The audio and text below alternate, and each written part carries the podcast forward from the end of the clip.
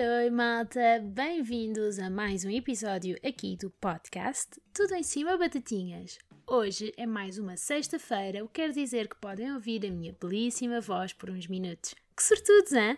O porquê que trago esta semana é porque é que fazer exercício aleija. É verdade, para os ouvintes mais atentos, este já é o segundo episódio sobre exercício físico e se calhar já começa a parecer que eu tenho um certo ódio contra a prática do dito. Não, malta, não é bem assim. Eu gosto dos efeitos que o exercício tem no meu corpo. Não gosto é do esforço que é necessário fazer para obter esse corpo. Principalmente quando estou de férias. Parece que o corpo também tira férias de se mexer, não é?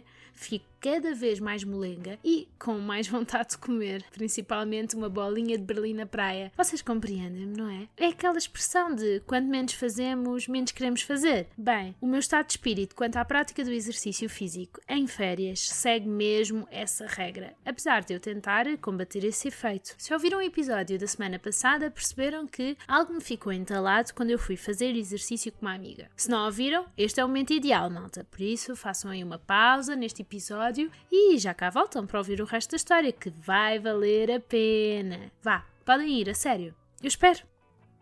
Pronto. Agora que voltaram, já posso recomeçar. Depois de ficar a automotivar-me para deixar de ser uma batata da espreguiçadeira e tentar abater os quilinhos que se estavam a acumular na minha anca, depois de fazer toda aquela conversa de pensamentos autodepreciativos tipo Depois já não fechas as calças de ganga. Quando voltam de férias, também vos é estranho voltar a vestir calças de ganga? Eu não me estou a referir ao peso a mais. Eu estou a falar daquela sensação de voltar a prender as pernas numa skinny jeans depois de tanto tempo a usar saias e calções. Sabem do que falo ou sou só eu que sou estranha? Por favor, digam. Então, lá decidi que, ok, bora lá ginasticar. E lá fui eu, toda lançada. Não antes de fazer toda a preparação para o exercício, ou seja, vestir-me a rigor, que passa por vestir uma peça-chave da prática do exercício físico para qualquer mulher. E nesta parte, as batatinhas femininas vão compreender melhor? O sutiã de desporto. Sim, é a começar por esta peça de roupa essencial que posso afirmar que fazer exercício aleija. Não é o sutiã em si, porque normalmente são bastante confortáveis e eficientes na sua função de deixar as meninas no sítio, mas vesti-lo e tirá-lo é o cabo dos trabalhos. O trabalhão que é preciso um conjunto de forças e estratégia para sair daquela armadilha. É péssimo. O segundo passo, essencial na preparação do exercício, é o lanchinho pré-treino. Eu sei que aqui as opiniões se divergem muito, uns são completamente contra, Só se for para vomitar logo a seguir. mas outros defendem a minha teoria. Eu tenho de comer qualquer coisinha para ter energia e não desfalecer. Por isso, lá como o meu cozido à portuguesa que tenho guardado para estas situações.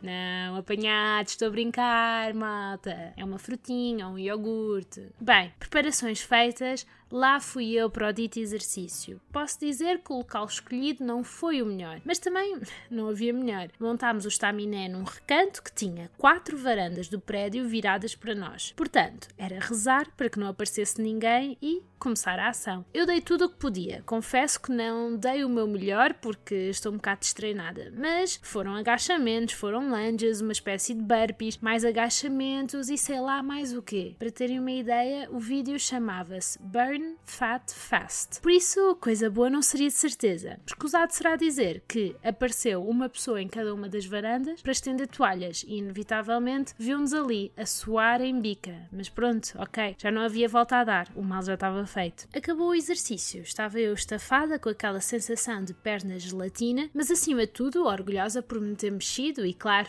já a pensar no jantar. E lá fiquei toda contente. No dia seguinte, Oh meu Deus! Primeiro que eu conseguisse mexer uma perna, malta. Ai, nunca tinha ficado assim. Eu não me mexia. As coxas ficavam quase que paralisadas de dor sempre precisava dobrar a perna. Credo, foi horrível. Parece que começam a doer músculos que nem sabíamos que existem e que nem sabíamos que eram usados para determinados movimentos. Fazer um xixi rápido era um suplício, malta. Eu nem vos consigo descrever o quão mal foi. Claro que já tinha ficado dorida antes, mas assim nunca. E no dia seguinte, Ui! o segundo dia é sempre o pior. Bem, sem comentários, posso dizer que andava tipo robô. Mas porquê que o exercício aleija? Bem, malta, eu digo-vos, a culpa não é toda do ácido lático. Vamos lá por partes. As nossas células musculares precisam de energia para funcionarem. Energia é essa chamada ATP. E essa energia é obtida através da conversão do açúcar,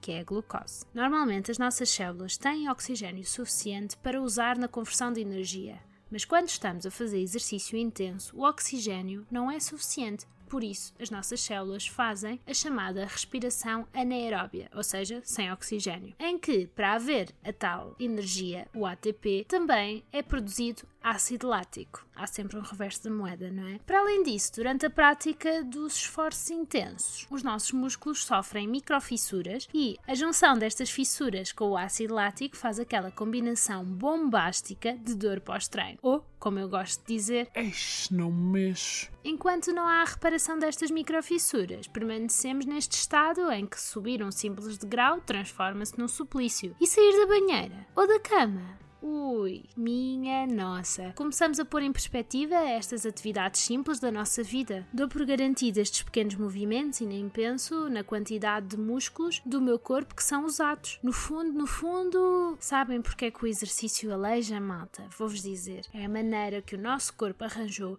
para mostrar a sua revolta e descontentamento contra a prática do exercício intenso. Se eu estivesse quietinha no meu lugar, estava bem. Ok, ia ficar sedentária e obesa, com colesterol elevado e a probabilidade de ter um AVC aumentava. Mas pronto, o que é que é viver sem riscos, não é? Agora a sério, eu estou a ser irónica. Eu não acredito que vamos ser sedentários e batatas do sofá. Acredito numa alimentação equilibrada e na prática de exercício físico, tudo sem levar aos extremos. Pronto, malta, aqui tem mais um acontecimento da minha vida que me deixou a pensar, por isso, por que não trazer trazê-lo aqui para o podcast. Pode ser que se identifiquem com esta história ou queiram partilhar outras histórias sobre as dores do exercício físico. Mas, antes de dizer adeus, hoje temos. Sá, sá, Inês, agora é a minha vez. Hoje, no Sá Inês, podem ouvir a opinião do Rodrigo. Diz-nos, Rodrigo, o que é que achas? Então Inês, tudo bem? Olha, em relação ao tópico desta semana, juro que não percebo muito bem aquelas pessoas que vão para o ginásio só mesmo para ficarem super rijas. Pronto, obviamente que os looks importam, não é? Queres sempre estar no seu melhor, mas aquelas dores no dia seguinte, pá, é que até levantar da cadeira depois não dá. Não dá. prefiro muito mais ir jogar uma futebolada com os boys, sabes? Estás a ver? Uh, e pronto, no dia a seguir estou dorido na mesma, mas é aquela dor que vem. Tu vais ao ginásio e já estás à espera de sentir aquele duridozinho. Mas pronto, olha.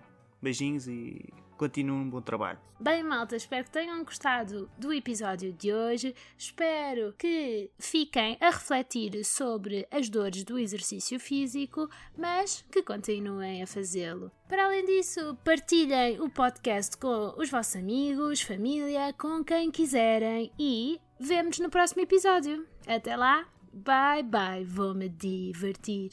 Uh, uh. Bye bye, vou me divertir.